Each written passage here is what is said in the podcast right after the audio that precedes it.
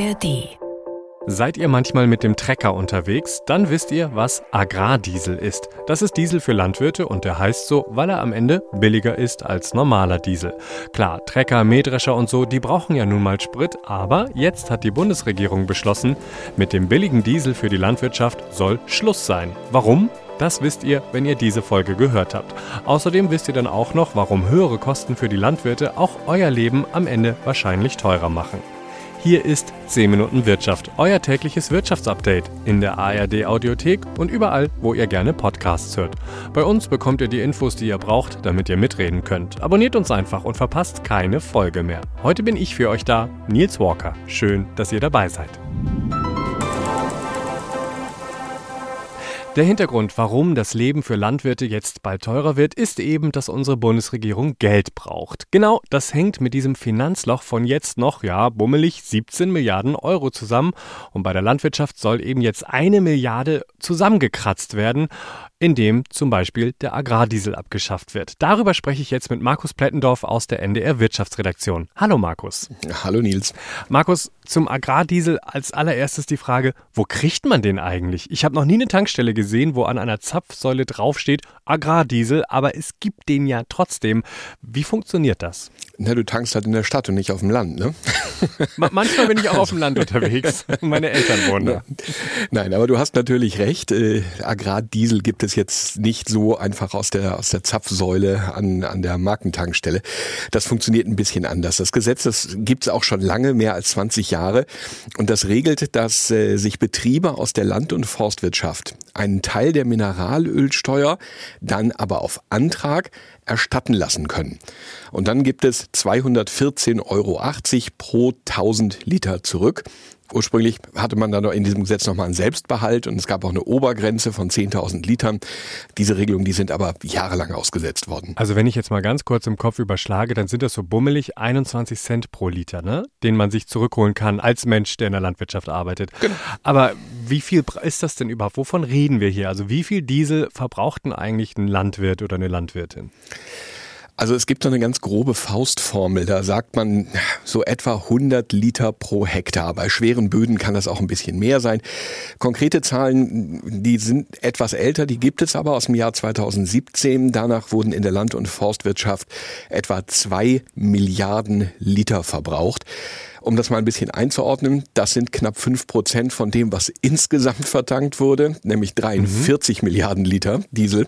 Und vor dem Hintergrund könnte man ja auch überlegen, ob man nicht das Dieselprivileg, wie es ja so schön heißt, abschafft, also sprich Diesel genauso besteuert, wie man es mit Benzin macht. Da kämen nämlich äh, dann nicht eine Milliarde, sondern mal eben äh, acht Milliarden Euro in die Kasse. Das wäre auf jeden Fall dieses Loch von 17 Milliarden schon fast zur Hälfte gestopft. Ne? Aber jetzt soll es ja nur eben der Agrardiesel sein, also ja, die Nische in der Nische. Und wenn wir das jetzt aber mal ganz grob überschlagen, du hast jetzt eben schon vorgerechnet 5% von 43 Milliarden Litern.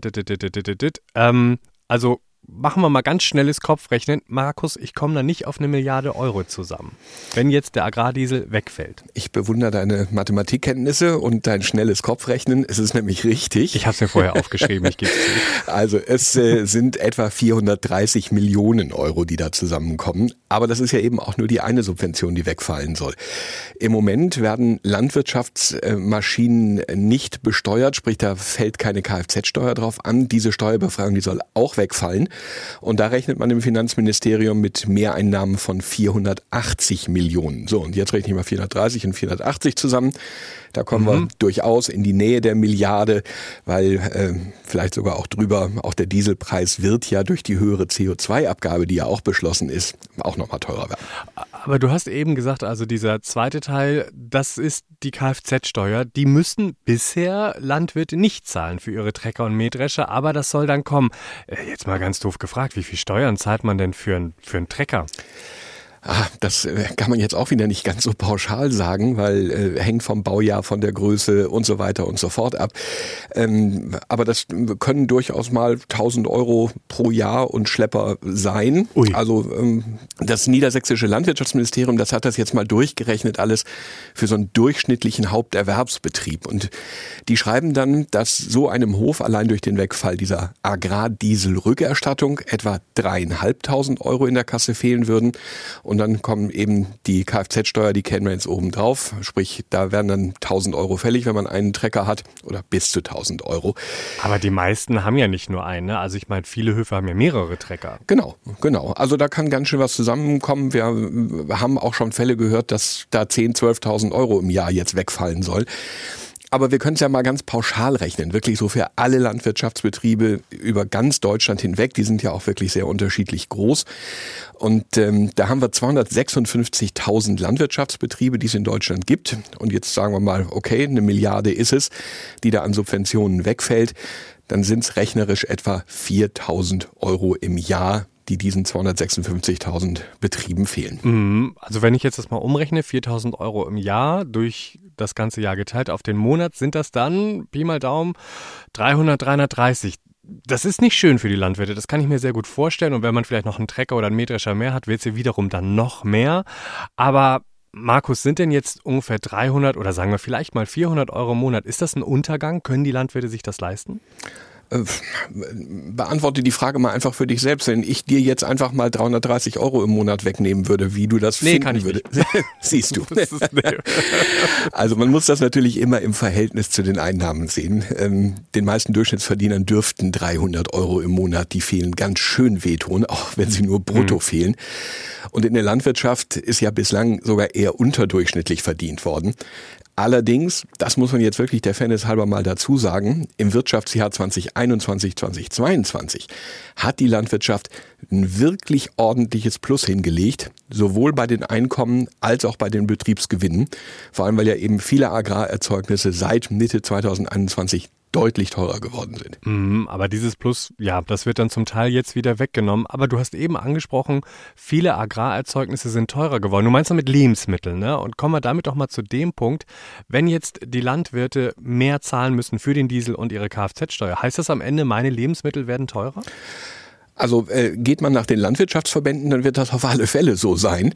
Mhm. Aber ähm, jetzt muss man dazu sagen, die wenigsten Landwirte verkaufen ihre Erzeugnisse ja nun direkt an den Endverbraucher oder, oder kommen morgens mit dem Trecker auf den Supermarktparkplatz und äh, liefern da die Kartoffeln ab. Also Preiserhöhungen müssten die erstmal durchsetzen bei den Großhändlern beziehungsweise den Supermarktketten. Und wenn wir uns da mal die Preisstreitereien auch mit ganz großen angucken, dann kann ich nur sagen, das wird kein einfaches Unterfangen, da Preiserhöhungen durchzusetzen. Vor allem, weil ja auch etliche Produkte im Ausland beschafft werden können. Das befürchtet man ja auch, dass eben man sozusagen die Konkurrenz im Ausland stärkt, wenn wir jetzt hier die Dieselsubventionen streichen. Denn es gibt Länder, auch in Europa, wo Diesel für Landwirte deutlich günstiger ist. Aber ganz grundsätzlich, nochmal zu deiner Frage zurückzukommen, müssen wir mit steigenden Lebensmittelpreisen äh, rechnen. Da sind die Landwirte und deren Subventionen ja nur ein Teil. Ich denke, Lebensmittel werden teurer werden, weil ja auch der Transport der Lebensmittel zum Januar teurer wird. CO2, sage ich. Und die Energiekosten steigen auch also für die Kühltruhen etc. pp. im Supermarkt. Du meinst den CO2-Preis. Na Markus, das sind jetzt irgendwie alles nicht so tolle Nachrichten, die du hier aussprichst. Äh, ich kann es leider nicht ändern. Na gut, ich danke dir trotzdem dafür, dass du das alles zusammengekramt hast für uns. Vielen Dank. Das war Markus Plettendorf aus der NDR Wirtschaftsredaktion. Sehr gerne. Tschüss, Nils. Mir fällt bei dem Thema natürlich als erstes ein, naja, vielleicht können auch einfach die Landwirte ein bisschen Sprit sparen, weniger fahren, nicht ganz so oft auf dem Acker, aber nie, das geht nicht. Eher das Gegenteil ist sogar der Fall, sagt zumindest Reik Schlünzen. Er ist Landwirt aus Schleswig-Holstein und er sagt, wenn Landwirte zukünftig weniger Pflanzenschutzmittel auf ihren Feldern versprühen sollen, weil das wäre ja besser für die Umwelt, dann brauchen sie aber trotzdem mehr Diesel. Warum ist das so? Naja, er sagt, das Unkraut muss ja trotzdem bekämpft werden und das geht dann eben nur noch mechanisch und dazu braucht er den Trecker. Das heißt, wir brauchen Diesel. Es wird auch mehr Diesel verbraucht werden müssen eigentlich pro Hektar, um diese Ziele zu erreichen. Und das ist auch der einzige Weg, den wir gehen können.